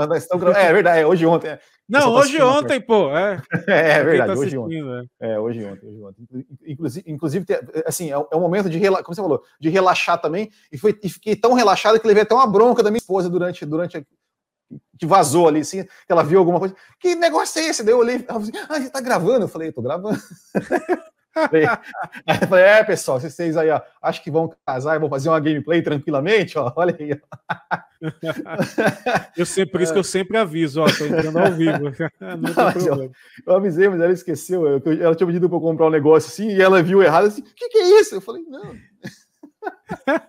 aí foi engraçado, foi engraçado. Vai, vai. Eu ainda vou editar essa parte, essa esse vídeo. Mas, Sérgio, cara, olha só, nós já estamos quase duas horas aqui conversando. Né? É um momento muito triste quando tem que encerrar, principalmente quando tem um papo muito bom. É, mas eu sempre falo, né? Quando tem um papo, a gente encerra justamente para já deixar um, um, um, futuramente, né? Porque eu pretendo continuar esse quadro aí por, por muito tempo, né? Sempre trazendo a galera aqui para bater um papo. É, e o que eu sempre peço, Sérgio, quando o pessoal é, é a gente vai encerrar, né? É, é para quem para quem está assistindo aqui o vídeo, é, como você falou, né? Você, a gente, né, você que está aí no, no, no canal, é, recebe muitos comentários, impacta muitas pessoas. Para aquela pessoa que de repente, pô, eu, assim como você um dia falou, eu quero viver falando, trabalhando, envolvido com Fórmula 1. É, aquela pessoa que está vendo esse vídeo agora e que de repente também tem essa, essa vontade de um dia uh, viver de algo relacionado à Fórmula 1, você teria alguma, alguma dica, alguma, algum conselho para dar para essa, essa galera aqui que está vendo a gente? É, na minha área, que é de criação de conteúdo, né? É, primeira coisa, você tem que ouvir você. E isso é uma coisa muito difícil de fazer. Né? A gente passa o tempo inteiro aprendendo. O, o Mário Sérgio Cortella ele fala uma coisa muito legal. Ele diz que a criança ela chega num ponto que ela está fazendo tanto, tanta pergunta que os pais colocam ela na escola para começar a responder. então a gente é muito instruído a não se perguntar, a não olhar para a gente mesmo, né? Então, independente da sua profissão, do que você escolheu fazer para você, aprenda a se ouvir, entendeu? Aprenda a falar o que o teu corpo está querendo dizer para você, é, e o que, que a sua intuição está querendo dizer, entendeu? A intuição é totalmente diferente de impulsividade, é uma coisa que você vai remoendo de uma certa forma dentro de você durante algum tempo. Então sempre aprenda a se escutar, entendeu? O que que eu realmente quero, quem eu realmente sou e o que que eu quero fazer. Porque, gente, a vida passa extremamente rápido. Você pode, nesse momento, ter 14, 15 anos, quando você vê. É coisa que seus pais falam para você, eu sei disso. Hum. Mas quando você vê, você já tem 30. Passa muito rápido mesmo. Eu não tenho filho ainda, o Will tem, né? E me disseram que quando você tem filho, mudou, né? Velocidade vezes dois. Totalmente. Tudo passa muito mais rápido. Então, aprenda a se escutar para você tomar as melhores decisões para você na sua vida. Não toma, não tome as decisões para as outras pessoas. Tome as decisões para você. Entendeu? Porque mesmo se você cometer um erro, você vai aprender com esse erro e você vai evoluir. Mas você tem que viver a tua vida e aprender a se ouvir. Isso é uma coisa muito difícil de fazer. É uma coisa que eu estou sempre o tempo inteiro pensando, mas se escute. E para trabalhar, por exemplo, nesse ramo da Fórmula 1 de criação de conteúdo, sempre tente pensar fora da caixinha. É, pense o que que ninguém está fazendo ainda. É, eu lembro da Ju falando isso que a Ju ela apareceu no radar do ICO, né, do Luiz Fernando Ramos, por causa disso. Ela fez uma coisa totalmente diferente, chamou a atenção do ICO. Então, o que, que eu tenho para agregar nessa discussão? Porque se eu for ligar a câmera e ter o trabalho de fazer coisas que todo mundo está fazendo, eu, eu, não vou me, me destacar, né? Então, faça conteúdo com a tua cara e sempre busque sair da caixinha, sair do, do automático, entendeu? Quando você faz as coisas no automático, quem está assistindo assiste no automático também. Então é uma troca de energia, mesmo através de uma tela. E são coisas que. muitas coisas que eu ainda estou aprendendo, mas o que eu aprendi até hoje foi isso. Se ouvir e nunca fazer nada no automático. Porque você passa pela vida no automático e é terrível. Exatamente. Sérgio, cara, muito obrigado pela sua, pela sua presença aqui. Papo sensacional. É, poderia ficar aqui horas e horas aqui conversando contigo sobre Fórmula 1. Então, queria te, te agradecer mais uma vez. E, e, vou contar uma coisa aqui para você, para o pessoal aqui. É, lá em 2017, talvez, 2017, eu lembro porque meu filho era, era um nenê, eu estava com meu nenê no colo, e eu estava começando a fazer live com o Botequim, e eu estava precisando configurar ali o programa. E aí eu falei, pô, e, e aí eu tava conversando com, o Sérgio no WhatsApp, ele falou, Will, se, se você quiser, eu te ajudo. Vamos combinar um dia no Skype, a gente a gente vai lá, eu te, eu te compartilho a minha tela e te mostro como fazer. É, é, e eu sempre gosto de contar essa história porque é, é, isso, né? Muita gente fala assim, pô, esses são canais, esses são. A gente vê na internet, principalmente hoje, né? Esse, é, tudo é motivo para as pessoas brigarem, discutirem. Então tem essa coisa, ah, porque você tem, vocês são canais, é seu, é seu concorrente, é seu. Não, não tem não. isso. A gente aqui é tudo parceiro. E, e, então queria te agradecer muito pela sua, pela sua presença é, e por ter vindo aqui no, no canal. A porta, claro, está sempre aberta aqui para você voltar, para a gente bater mais papos aqui sobre Fórmula 1. Te desejar ainda mais sucesso em tudo aquilo que você for fazer. E no que precisar da gente, a gente tá, também está sempre aqui. É isso aí. Valeu, Sérgio. Muito obrigado mesmo, cara. Obrigado você, viu? Eu não lembrava dessa história, cara. É, que legal é. você falou. Eu lembrei. Ah, aliás, pessoa que está trabalhando na internet ou fazendo conteúdo para internet, achando que tem rival nesse meio, é.